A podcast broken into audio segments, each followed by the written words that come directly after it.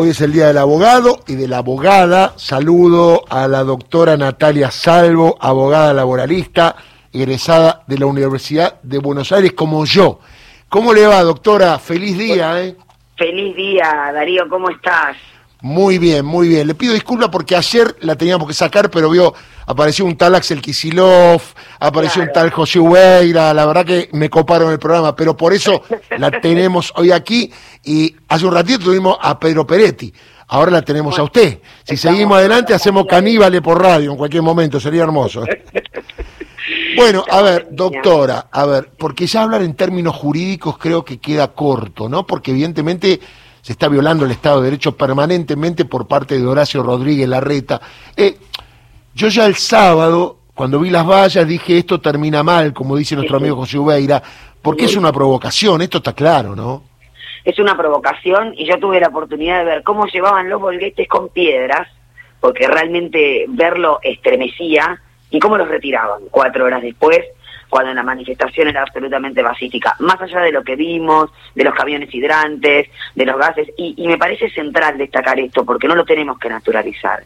Realmente, si se le animaron, como se le animaron al gobernador Kichilov con lo que dijeron y modularon la Fuerza de Seguridad de Ciudad de Buenos Aires, Andrés Larroque, y lo que hicieron con Máximo Kirchner, la gente tiene que saber que estamos en peligro y tiene que repudiarlo todo el arco político. Ya sabemos que no lo va a hacer, pero lo que hizo, por ejemplo, la izquierda me parece central, porque los derechos de manifestarse, simplemente porque uno no se manifiesta, yo lo decía ayer en el programa, uno no se manifiesta en el patio de su casa. Lo que decía Larreta, por ejemplo, es con un firme propósito, pero pues claro, Larreta, es que están reclamando ante un poder judicial que es totalmente cómplice con un sector político y la gente de a pie, la ciudadanía, el pueblo está totalmente desguarecida. Esto lo remarcó la vicepresidenta, no es contra Cristina, es la estigmatización este, de un determinado partido político y de la gente en general, que cuando le suban las tarifas, más allá de lo complicado que está incluso actualmente con este gobierno, o cuando vengan otra vez a hacer una reforma regresiva, eh, impositiva, volvamos a perder más puestos de trabajo, desempleo y demás, bueno, ahí no le van a preguntar cómo votaron al que quiera reclamar esto fue muy parecido a lo que pasó el día de la reforma previsional, cuando Mauricio Macri era presidente, que ya estaban tan desembosados que tiraban balas de plomo, se metían eh, la policía en el subte, la montada. Eh, a mí me llegó, o sea, estaban totalmente desembosados. Me llegó hasta, esto lo digo porque lo recordaba cuando lo veía Máximo, eh, no podíamos pasar al Congreso, nos llevaban a pedir documentos, cuando no había motivo alguno. Sí, me acuerdo, me acuerdo, sí, sí. Le tiraron gas pimienta a algunos diputados, correcto.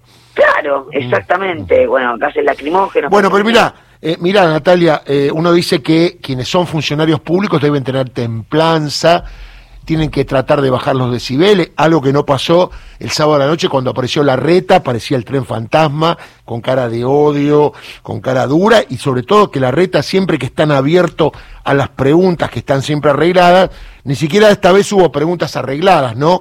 Cuando habló el sábado de la noche.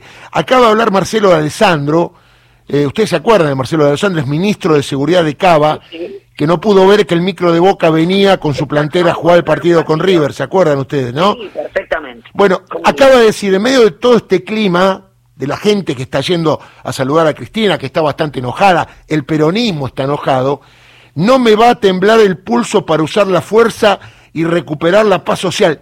Qué valiente, ¿no? Sí, como decía yo, con una escopeta atrás son todos guapos, ¿no? Como escuchábamos a ese mm, policía putear a Máximo Kirchner.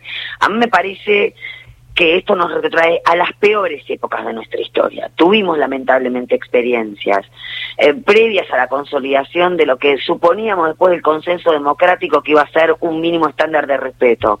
Me refiero a las expresiones de la Patagonia rebelde, la Semana Trágica, las represiones después del golpe de Estado del 55, ni que hablar de la última dictadura, pero digo, eh, tener a esta altura del partido un... Eh, el ministro de Seguridad de la Ciudad de Buenos Aires que esté eh, en ese discurso violento y bueno, la verdad que lamentablemente ayer decíamos, le tenemos que dar la razón al gallego Ubeira de que esto no termina bien, porque la verdad el pueblo estaba manifestándose pacíficamente, sin ningún problema, pero parece que hay Estado de Derecho para unos o hay movilizaciones que van a estar protegidas incluso violencias. Que están no, ¿sabes qué me parece, Natalia?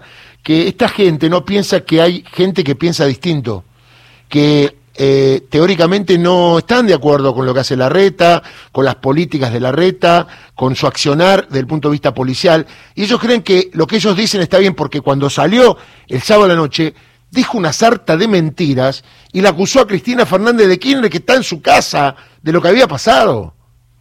Es que yo creo que en algún aspecto lo saben, más allá de que piensen que moralmente son los que pensamos de este modo somos inferiores, ¿no? Pero creo que, que saben que se puede pensar distinto. Lo que pasa es que no lo pueden zanjar a través de la política, porque ya mostró Cristina la centralidad política que tiene y qué es lo que sucede cuando está el campo nacional y popular unido. Entonces, no les queda más remedio que la fuerza que es el que usaban, sin ningún tipo de explicación, desde el inicio de nuestra historia hasta parte.